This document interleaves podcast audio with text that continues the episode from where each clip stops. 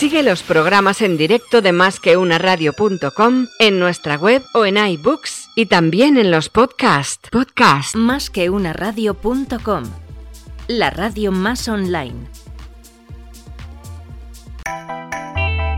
El que avisa no es traidor. Con Luis Vega. Mira que lo advertimos. El que avisa no es traidor. En directo cada día en másqueunaradio.com.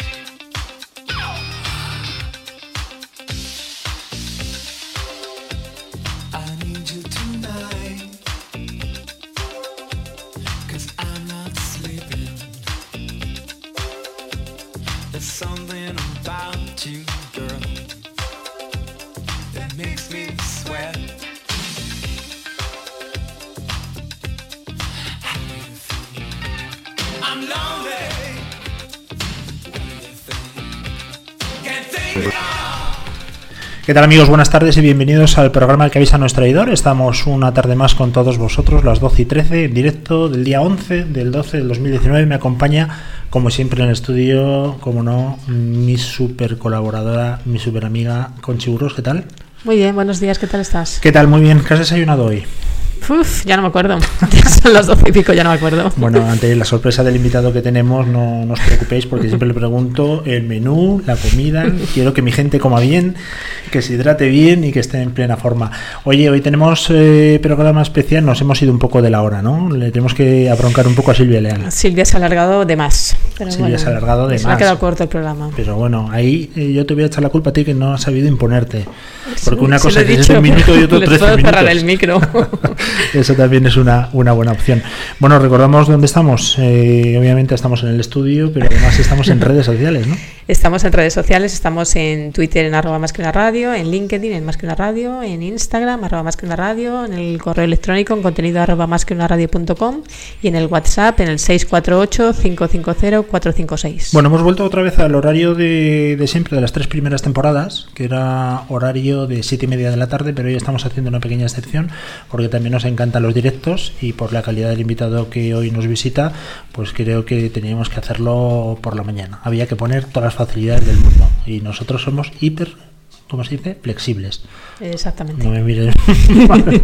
Oye, Conchi, eh, te quería hacer una pregunta. Tú que estás absolutamente forrada, que otra cosa no, pero dinero tienes para aburrir, me imagino que alguna vez te han intentado los bancos eh, meter la 340 porque, bueno, además tú has sido responsable de departamentos de tesorería multinacionales, con lo cual cuéntame qué experiencia has tenido. Más de alguna vez, no alguna vez, sino más de alguna vez. Más de alguna vez. Y con el carácter que tú tienes, que te conozco bien, y con toda la pasta que tienes, has pasado a reclamar seguro. No, pero ha reclamado mi mari- mi marido que no tiene el carácter que yo. Ah, sí, sí, yo sí. se lo dejo a él. Sí, tu marido Le Digo, esto pinta- está mal, entonces va él a reclamar.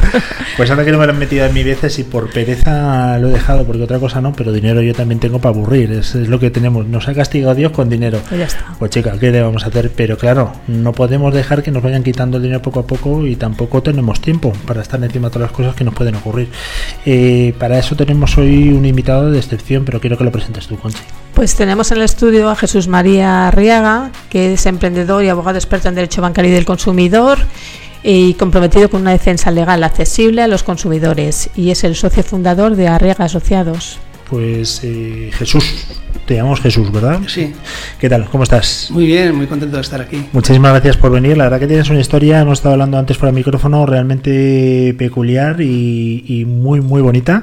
Y vamos a hablar sobre todo ello. Pero antes, eh, recordar a la gente que estamos no solamente en directo a través de las apps y de eh, la, la web www.masqueunaradio.com también estamos en directo en vídeo a través de arroba más que una radio en Twitter, ¿verdad? Sí, ya estamos en directo. Y también te quería hacer una pregunta, porque tú eres la encargada de subir luego los podcasts, pero los subes últimamente, en fin, cuando te apetece, básicamente, ¿no? No digas eso. Mañana estará. Al día siguiente, Al sí. mañana siguiente, sí, está, es mañana está. siguiente. Mañana es la redifusión por la mañana y luego... sí. Hubo una época, Jesús, en que lo hacía yo y a las siete y media en punto de la mañana estaban todos los podcasts puntualmente. Ahora, Conchi, ya... Bueno, Vas a pues, tener que volver a hacerlo tú. Efectivamente. bueno, casi que no, que suba a las 12, no hay ningún problema. Bueno, Jesús, muchísimas gracias por estar aquí. Eh, poca gente, eh, la verdad, es, es la que no te conoce. Poca gente además es la que no se sabe el eslogan, la canción, el claim de tu empresa, que eso es fantástico. Es casi como los Fernández de las alfombras. ¿eh? ¿Quién no se conoce el claim de Arriaga? Pero quién mejor que tú para que nos cuente qué es Arriaga Asociados. Bueno, Arriaga Asociados es un modelo de despacho de abogados que no existía en España y quizá no sé si habrá habido en otro sitio en el que hemos pretendido eh, pues democratizar un poco la justicia, ¿no? Es decir, eh, los, los grandes abogados, los mejores abogados estaban para los grandes bancos, empresas, y nosotros hemos ofrecido un- unos abogados de calidad, digo de calidad porque ganamos el 99% de los casos, eh, que atiende a todo el mundo. Ya hemos, eh, tenemos más de 100.000 sentencias eh, eh, ganadas y estamos yendo a todos los sitios para acercarnos. ¿no? Por ejemplo, el hecho de estar en centros comerciales, esa, ese, ese motivo, esa idea de acercar la- el, el derecho a la gente. Porque tú eres un emprendedor, ahora es empresario, pero tú tienes alma de emprendedor además, con una formación brutal. Tú no paras de formarte. Eh, La verdad es que tú y los libros sois íntimos amigos. Cuéntanos un poco también tu faceta, cómo llegaste a ser abogado, porque abogado, como decías antes, no fuiste de nacimiento, sino has sido de tus últimas carreras. Eh, efectivamente, eh, yo mm, terminé, eh, era la cuarta licenciatura que terminaba y por hobby, porque me apetecía estudiar y le confesaba a mi mujer porque me aguantaba cuando estaba con mi carrera y dice, bueno, yo lo que tengo claro es que nunca voy a poder ejercer porque es muy difícil como profesional libre entrar y tal.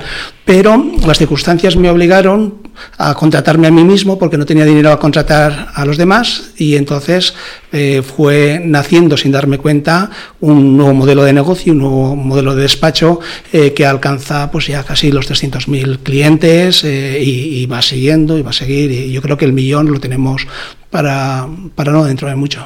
Uno cuando monta un negocio tiene en cuenta pues o las oportunidades de mercado o a lo mejor incluso una experiencia que él ha vivido o quizás algo que le encanta y que se quiere dedicar a ello.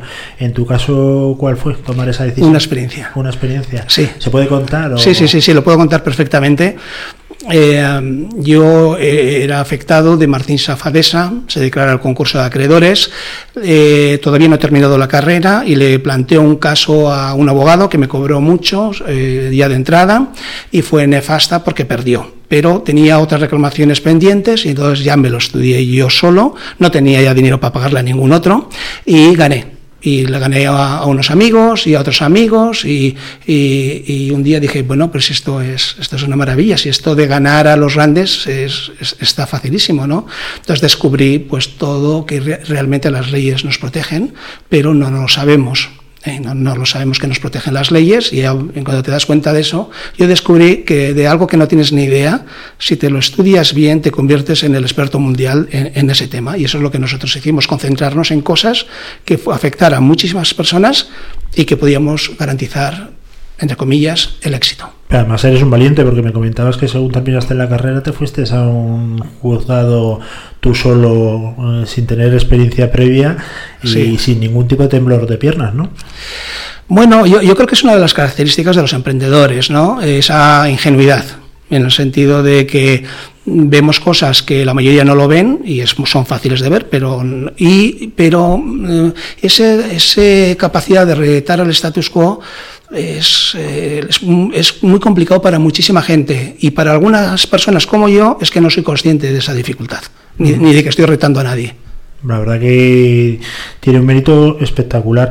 Eh, a día de hoy, ¿qué te impulsa a seguir estudiando? Dame por lo menos coraje a mí, y, porque yo dije ya que iba a dejar de estudiar y oye, yo lo que digo lo cumplo. Pero ahora me encargo a dar clase, que es otra cosa bastante satisfactoria también. Muy satisfactoria. Bueno, en mi caso, eh, me, posiblemente yo fui un, estudiante fracasado porque saqué la diplomatura de empresariales, pero eh, luego me tenía que cambiar de ciudad, no terminaba de terminar la licenciatura y me sentía muy culpable, hasta que llegó un momento en que dije, bueno, pues la termino, y la terminé y, así fui cuatro, ¿no? Y luego pues empezaron los posgrados en el IE, en el, en SADE, eh, en, en el IES y tal, y siempre ha sido divertido. Ha habido algunos que casi me muero por el camino, como un máster que hice de asesoría jurídica de empresa en el Instituto de Empresa, si alguien me oye sabrá lo duro que es eh, hacer aquello. Eh, pero, por otro lado, con el tiempo he descubierto que serás más bueno si te dedicas más a, a intentar ser bueno que intentar hacer el desempeño bien. Es decir, el desempeño viene de tu bagaje y de tu entrenamiento fuera del escenario. Oye, cuéntanos que a nosotros nos encanta, por ahí han pasado startups de todo tipo, mm, la mayoría, pues bueno, afortunadamente de éxito, y a mí me encanta saber cómo es el principio, es decir, eh, empezaste seguramente tú solo en el garaje tipo americano de tu casa, o bueno, y ahora ya tienes, pues obviamente una marca súper reconocida, ¿cómo fueron esos pasos? ¿Y por qué dijiste, oye, voy a arriesgar y voy a crecer y voy a dar trabajo a muchísimas personas cuando a lo mejor podías haber dicho, pues mira, así con este tamaño me conformo y como el ecosistema emprendedor en España pues no se fomenta mucho ni se apoya, pues oye, tampoco voy a arriesgar más de la cuenta. Bueno, pues fue un poco como todo lo has contado. Eh, empezamos en mi casa que estaba en el campo y empezamos mi, eh, mi, mujer y yo. Mi mujer no es abogada, pero hacía lo que ella desde, podía hacer. Y los primeros ocho empleados trabajaron en nuestra casa. Fue muy divertido cuando viene el inspector de trabajo para comprobar las cosas, que entre ¿eh? y habla con, no, no, no, no, yo voy llamando a uno, pero yo no he entrado en casa. digo, ¿por qué? Si le estoy invitando, si no tengo, ningún, no tengo ningún problema. Vale, entonces eso fue eh, los orígenes, pero ya teníamos eh, muchísimos casos ya con una infraestructura tan pequeña. Entonces luego a los sitios para recibir a gente, pues alquilábamos una oficina por una hora en Málaga o en Madrid o, o en cualquier sitio. De esa manera, con muy poco dinero, fuimos creciendo. Bien, es verdad que el crecimiento fue eh, fue brutal, ¿no? Es decir, eh, eh, de más de 100.000 despachos estamos entre los despachos más grandes de, España. En España hemos salido en el top 10 de los, de los mayores.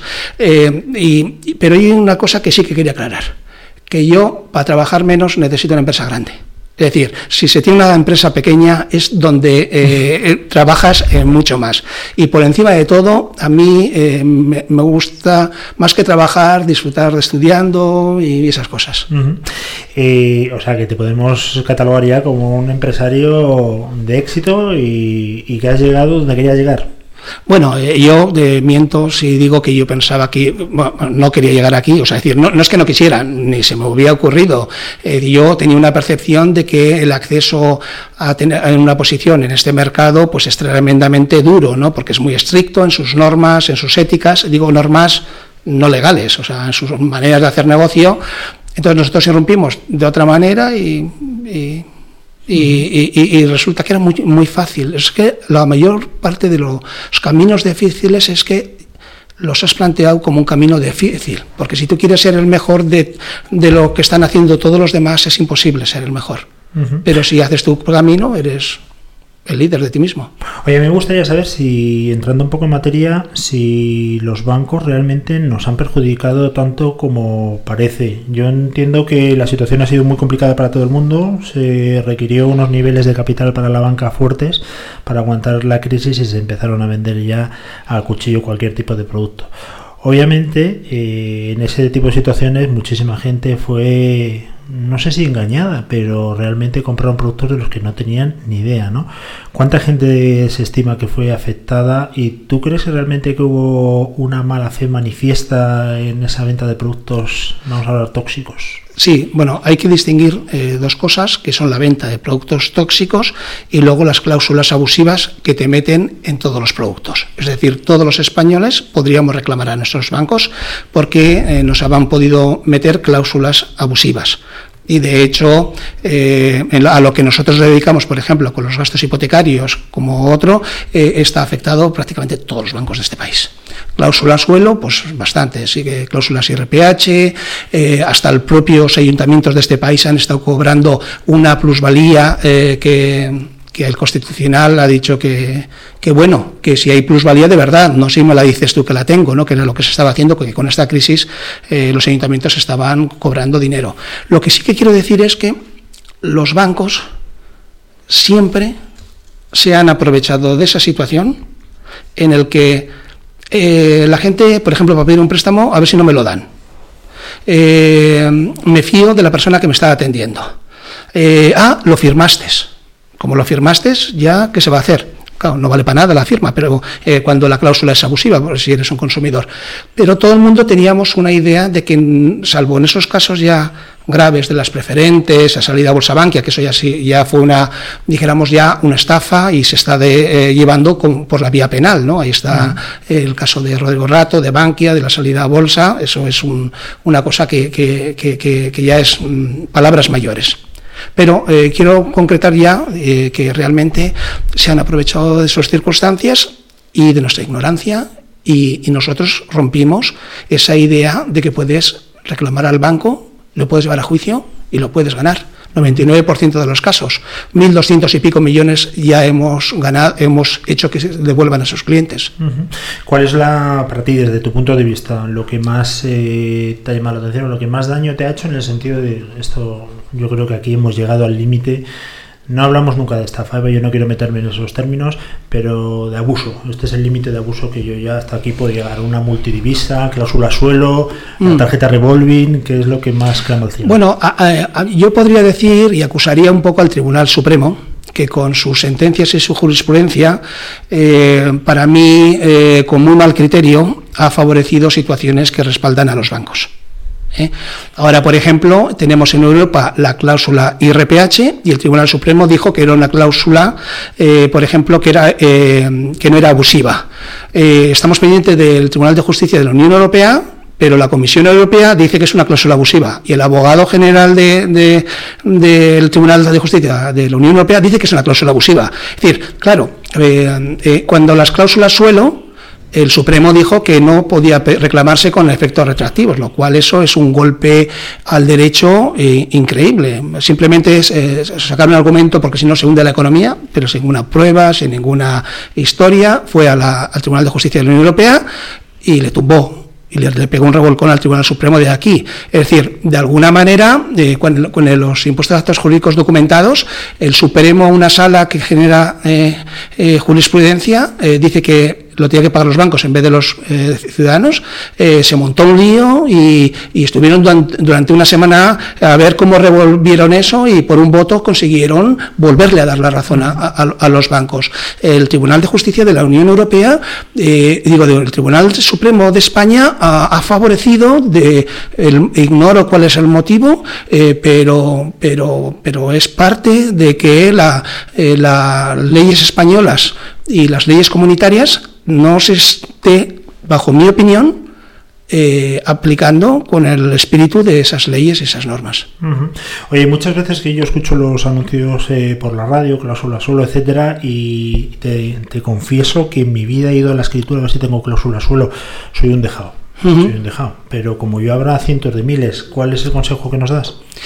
Nosotros eh, lo ponemos muy fácil o sea, yo diría que, lo consultes con alguien.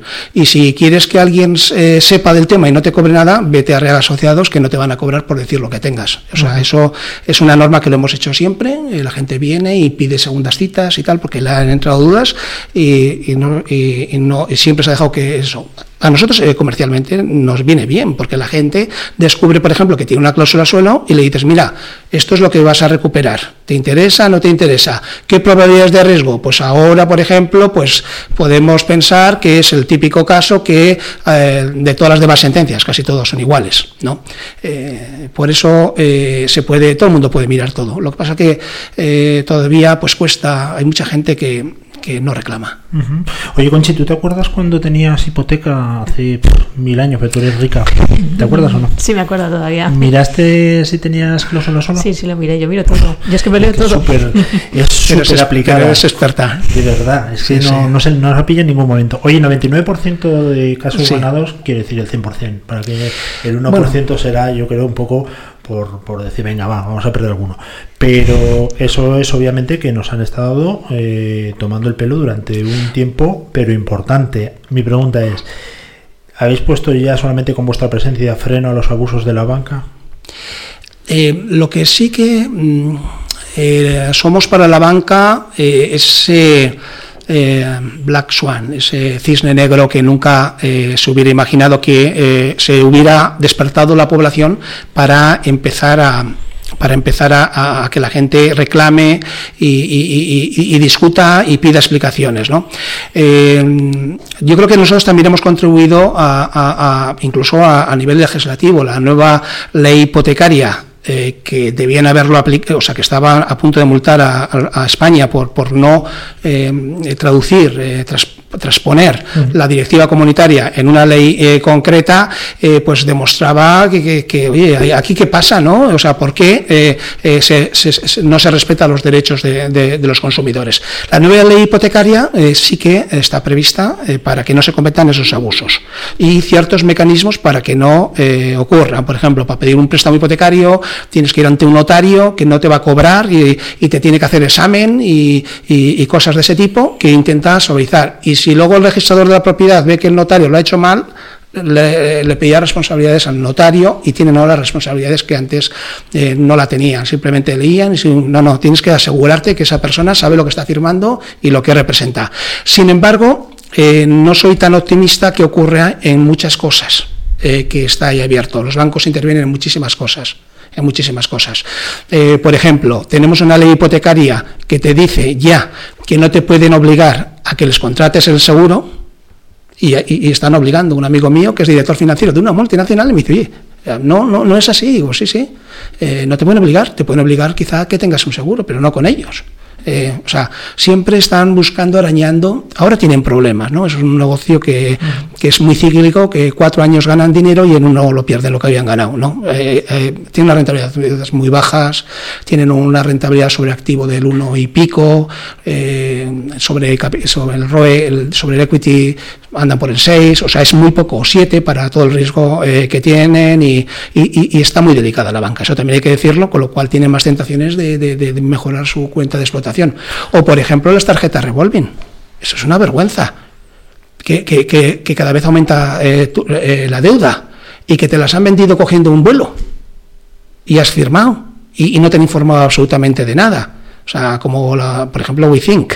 Eh, o sea, es que y eso lo, creó un banco, luego se independizó, se lo vendió Santander y ahora la tienen capital riesgo y, y, sí, bueno, el, yo desgraciadamente creo que tenemos trabajo para mucho tiempo. Oye Jesús, eh, tú que eres una persona también como Conchi adinerada, me imagino que no podrás guardar el dinero en un banco, ¿no? A ti no te permiten la entrada a ningún banco. ¿Con qué relación tienes con ellos?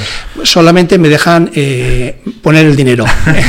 Eh, pedir préstamo, pedir préstamo y ya te puedo decir que no hay ningún banco en este país que nos preste. De hecho, alguna vez nos lo han prestado, pero se han enterrado arriba, arriba, arriba y, lo han tirado y les han echado la bronca. o iba a dar unas clases en, en un, no voy a decir qué, eh, qué, sitio, patrocinaba un banco y se enteraron que estaba yo y, o, ese señor no aparece o nosotros retiramos el, patrocinio. Ha pasado de todo y además me, me, hace gracia porque esas cosas bueno, o te hacen otras cosas mucho más útiles. Eh, hemos tenido campañas de desacreditación en artículos que nos saca cualquier fallo que pudiéramos tener, o, de un juicio que perdimos, lo, llegaron a escalar hasta en las noticias de televisión española con una gran longitud, luego lo, pusieron peor en la noche y luego en las 24 horas. Los bancos eh, evidentemente no, no, nos, no, les viene bien y hacen lo que pueden con nosotros. Y, pero bueno, yo pienso que David, o que Goliat estaba supervalorado. eh, supervalorado. Y posiblemente David, pues oye, pues tiene una onza. Pues sí, la verdad que Una onda. Yo lo que lo que sí está claro es que, por ejemplo, bancos de color rojo, de color azul, se dejan en cada medio de comunicación de los grandes por 4 millones de euros de publicidad, con lo cual algo mandan ¿eh? en los medios de comunicación. En nosotros no, afortunadamente. Así que podemos ser claros, porque ¿cuál es el importe en publicidad que se han dejado el último año? Cero. Aquí no tenemos publicidad, por eso nosotros en absoluto nos dejamos comer. Eh, lo que sí es verdad es que han proliferado mucho empresas como la vuestra. Es decir, a mí me dijo un profesor del IS que fui con una idea de negocio brutal y me estuvo escuchando, la verdad que muy amable y cuando terminé todo mi rollo me dijo, pero eso lo hace alguien. Y dije, no, no, yo soy el único, el pionero. Y dice, pues no lo hagas. No lo hagas, porque si no lo hace nadie, es que no funciona. No sería el profesor de emprendimiento, ¿verdad? Fui al financiero, que sabes que somos un poco más setas para eso. Pero, pero efectivamente, cuando hay mercado y hay negocio, pues eso es una señal de que aquí está pasando algo, ¿no? Para los nuevos actores que vienen eh, tipo fintech, que nosotros aquí tratamos mucho, que se dedican mucho al tema de la inversión y tal, todavía no habéis tenido grandes problemas, ¿no? Eh, eh, no, no, y aparte que la presencia todavía es, eh, eh, es breve. Yo mm, creo que las fintechs competirán de otra manera y, bueno, no, sé qué es lo que va a pasar, no sé lo que va a pasar, pero, pero no sé, tengo la sospecha, son grandes, van a ser grandes, muy, muy grandes y, y me imagino, mira, por ejemplo, no es una fintech pero eh, ING, que es un banco online, es de los más eh, limpios, transparentes, eh, que yo no recuerdo tener nunca un juicio con ING. Es decir, por eso, quizá por eso me, da buen, buena, buenas sensaciones en las fintech, pero ya veremos. El problema es que va a ser una amenaza. Yo creo que más se deben preocupar los bancos. Y otro tipo de sectores no habéis pensado, porque lo que sí ha salido también son muchas empresas que se dedican a reclamar, ya no solamente en tema de banca, sino en otros temas donde están abusando de nosotros ampliamente, como es el tema de la aviación, la electricidad, telefonía. ¿Eso lo tenéis pensado? ¿no? Eh, sí, lo tenemos, lo tenemos pensado. Lo que pasa que em, em, ser capaz de ser para los clientes un referente supone mucho esfuerzo ya no de marca, sino de producto. Es decir, no puedes, todo el mundo sabemos que Nestlé es muy bueno, pero cuando saca un nuevo producto, sí, puedes decir que es Nestlé, pero el nuevo producto tienes que invertir muchísimo en publicidad, muchísimo. Entonces tienes un poco que racionalizar. El, para nosotros es importante la publicidad y la comunicación. Entonces eh, es una inversión eh, que, si, que si te sale mal eh, pierdes mucho dinero. Y entonces, claro, nosotros en donde estamos, en los productos financieros en estos momentos, somos un referente, la gente nos identifica enseguida. Pero por supuesto, ¿eh? o sea, eso está ahí y ya llegará el momento y ya veremos. También eh, nosotros, pues claro, no, tenemos dificultad para financiar todos los proyectos. ¿no? está claro, es que ayer me llegó la, la, factura del agua y dije, venga, tengo 22 horas libres, vamos a intentar descifrarla. Me metí en la página web, me, me descargué todas las condiciones, etcétera y al final pues me fui a las seis horas y media en la cama con una migraña que no podía convivir. Claro, uno de los problemas eh, que hay también con esas reclamaciones es que eh, a veces son pequeñas. Entonces, otra cosa que tenemos que hacer y estamos ya invirtiendo es en tecnología. En tecnología para ser capaz de reducir los costes operativos y poder llegar a, todo este tipo eh, de empresas. Lo bueno es que el día que nos lancemos ya tenemos una base de, cientos de miles de, clientes a los cuales eh, nos podemos presentar y nos han autorizado que les podamos ofrecer otros productos.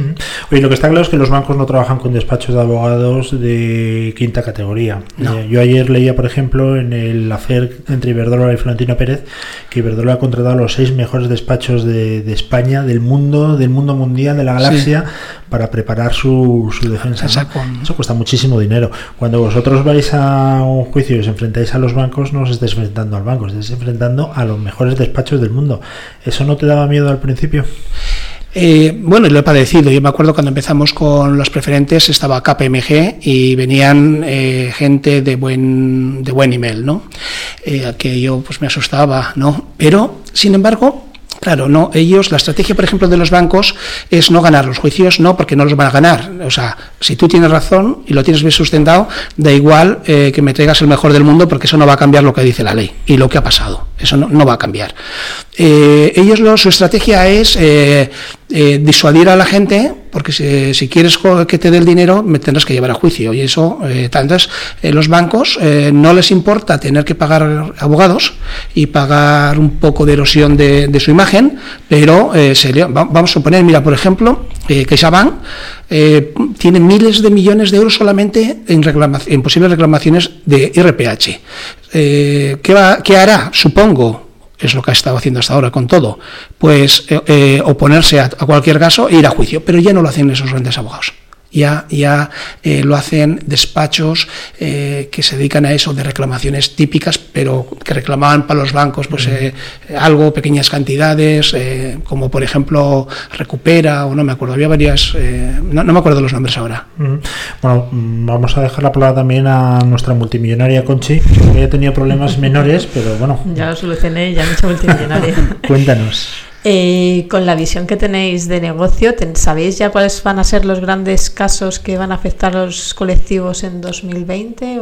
En el 2020 eh, nosotros creemos, estamos a la espera de la sentencia del Tribunal de Justicia de la Unión Europea, va a ser dos frentes. Eh, las cláusulas IRPH de los préstamos hipotecarios, y otro puede ser que también será para julio, tendremos una sentencia que se llama los pactos no me acuerdo ahora la palabra, revocatorios, los novatorios, sí, perdón. Por ejemplo, eh, CaixaBank dice que el tema del IRPH ya lo tiene resuelto porque ha firmado acuerdos en el que eh, el cliente se le ha quitado, pero no se le devuelve lo que tiene, pero firmando con la condición de que renuncie a reclamarlo judicial o extrajudicialmente. Esto, de acuerdo para nuestro Tribunal Supremo, es correcto.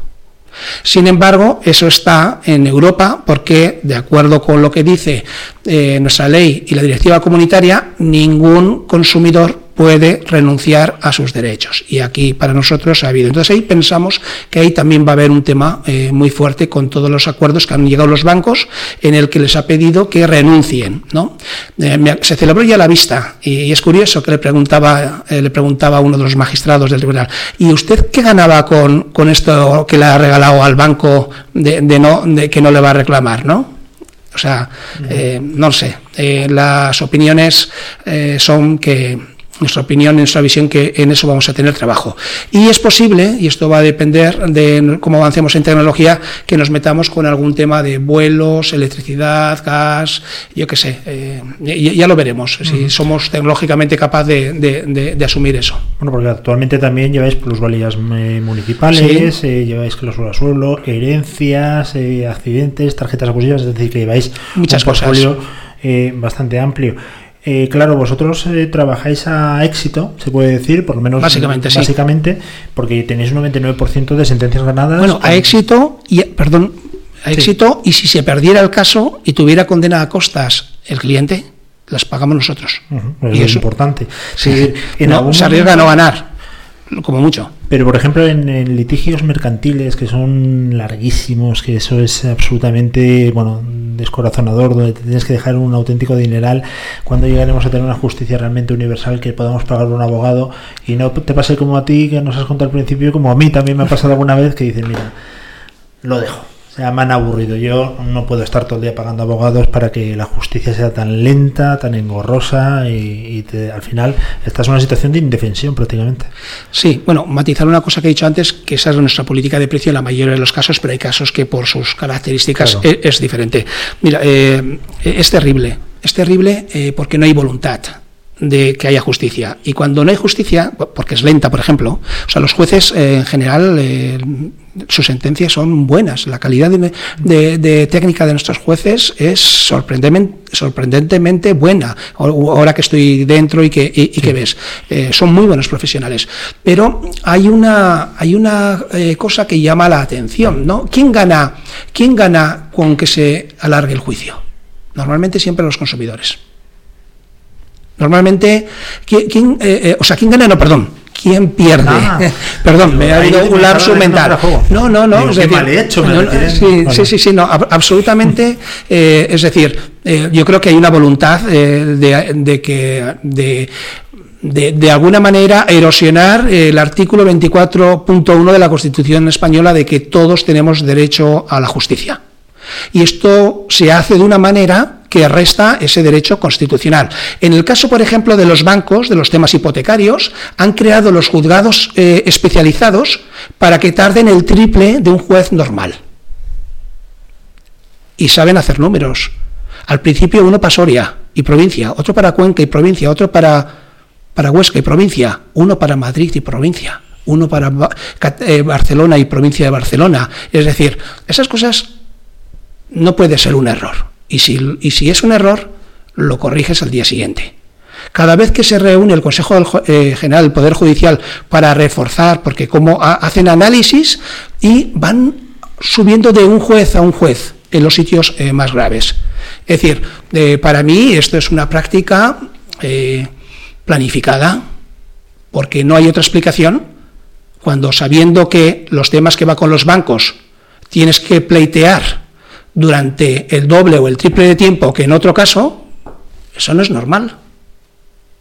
y nadie lo dice, ¿eh? Oye, aparte de, todas las sentencias que habéis ganado, obviamente Arriaga Asociados no es una ONG, es un despacho de abogados eh, donde eh, la finalidad es ganar dinero y pagar a sus trabajadores, pero también está la satisfacción de la cantidad de gente que habréis podido ayudar, ¿no? Porque yo he visto casos realmente llamativos como gente con discapacidad, gente ciega, eh, mayores que obviamente no se enteraban en absoluto que era una preferente. ¿Cuál es el caso que más te ha llegado al corazón y has dicho, oye, aunque solamente sea por esto, merece pues, la pena? A ver, yo recuerdo, por ejemplo, de una mujer que le vendieron los preferentes en una prueba de escáner de cáncer y tal en el propio hospital que le vino, un mensajero para que firmara eh, todos los documentos. Eh, recuerdo, por ejemplo, una persona con retraso mental o sea, obvio, eh, me vino ahí a traer el caso y no me entendía nada y me di cuenta de que eh, la pobre eh, chica, porque era relativamente joven, no podía haber firmado esto. casos, una residencia de ancianos que fue uno del banco y se llevó un montón de clientes vendiendo preferentes. Hay que pensar que las participaciones preferentes, que es un producto totalmente legal, se fueron vendidos como plazo fijo. Claro, como plazo de ahorro. Un caso que me llamó la atención, digo porque ese juicio lo hice yo, eh, que no sé por qué tenían dinero, podían quitarse la hipoteca, y fue a quitarse la hipoteca y el director le convenció para que comprara preferentes que con eso se determinaba de pagar. Hay casos eh, de todo, analfabetos, eh, gente que, no tiene capacidad de entender. Curiosamente, en esos productos, la ley, la MIFID, es terriblemente exigente. Bankia, perdón, Caja Madrid, eh, eh, bueno, la MIFI te obliga, una, eh, te obliga a que le hagas un, cuestionario para, para que rellenaras para evaluar el nivel de... No, ya directamente salía con la X de impresora del, del esto con el cuestionario relleno. O sea, es decir, hasta esos niveles se ha llegado. Pero vamos, hay algunos que sabían lo que hacían, pero la mayoría de las personas no saben que no saben. Porque si RPH, si es un índice oficial, pero ¿qué es el IRPH? RPH, ¿tú sabes cómo calculas? Fíjate ahora qué ha pasado. Que cuando subía, te ha subido a ti el Euribor, pero cuando ha bajado, tú has dejado de bajar. Eh, ahí suena algo raro, ¿no? Eh, esa fórmula del IRPH es divertidísima. Y yo eh, me lo han explicado tres veces y a la cuarta lo entendí. pues un día te vamos a, llamar para que nos lo expliques a todos. Conchi. ¿El problema general que tenemos con la banca en España afecta más a España que a otros países del, entorno o es un problema generalizado? Eh, eh, yo creo que es un problema generalizado. ¿eh? O sea, decirte, por ejemplo, en Inglaterra los PPIs que pagabas por unos seguros para cuando estabas desempleado, luego resulta que lo leías y, no. yo, yo evidentemente conozco España es lo que me ha, tocado, pero es la misma situación. Bien es verdad que nosotros venimos de una posición mucho más eh, conformista, ¿no? No, no somos, parece que eh, está mal visto eh, que, te quejes, que, tal, ¿no? O, le tienes mucho miedo. Estados Unidos, por ejemplo, es menos victimista y se reclama porque, se, porque te has quemado tomando café lo cual pues, tiene su lógica también. Bueno, también te quería preguntar una cosa. No solamente recupera el dinero que te han quitado, sino habrá unos daños y perjuicios evidentes, por ejemplo, pues a la persona que quería pagar su hipoteca y Sí. que no le dejaron y que encima Sí. perdió el dinero. ¿Ahí también se puede reclamar esos daños o no? Sí, sí, sí se puede. No- Nosotros no lo estamos haciendo y si el cliente nos lo pide, eh, eh, eh, lo podemos hacer, ¿no?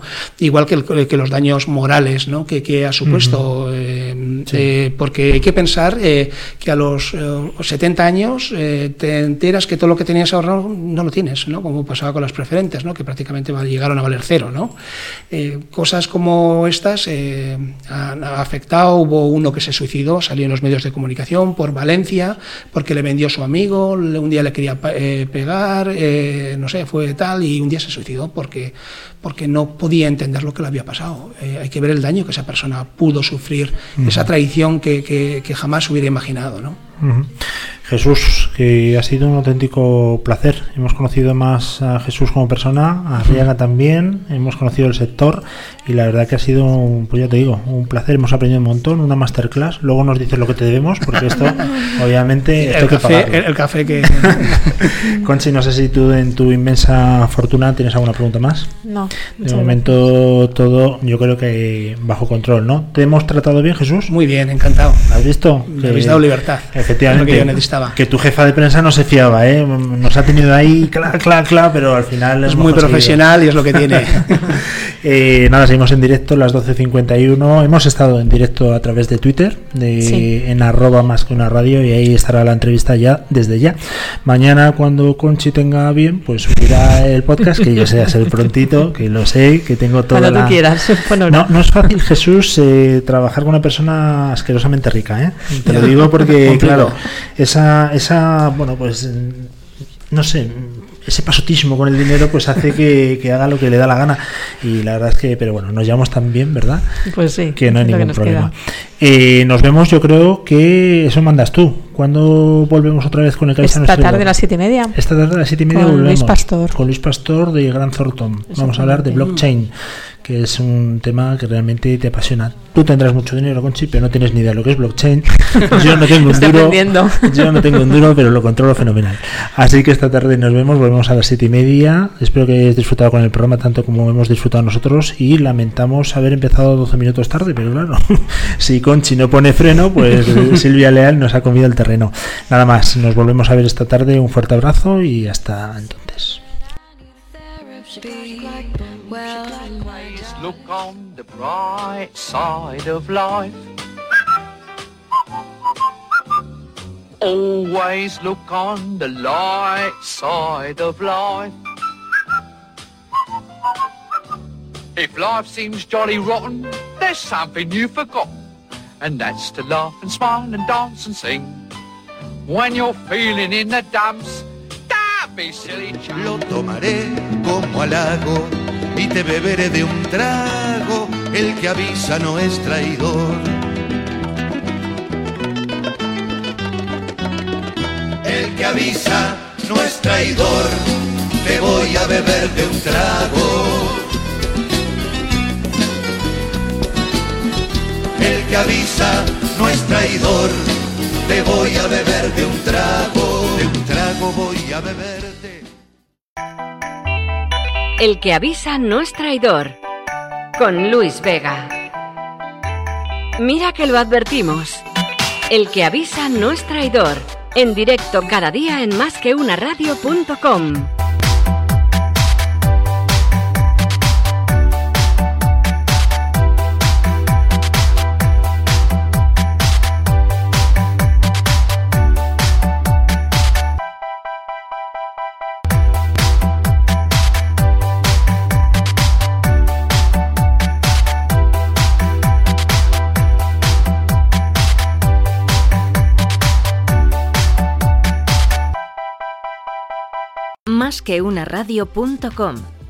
La radio más online. Sigue los programas en directo de másqueunaradio.com en nuestra web o en iBooks y también en los podcasts. Podcast.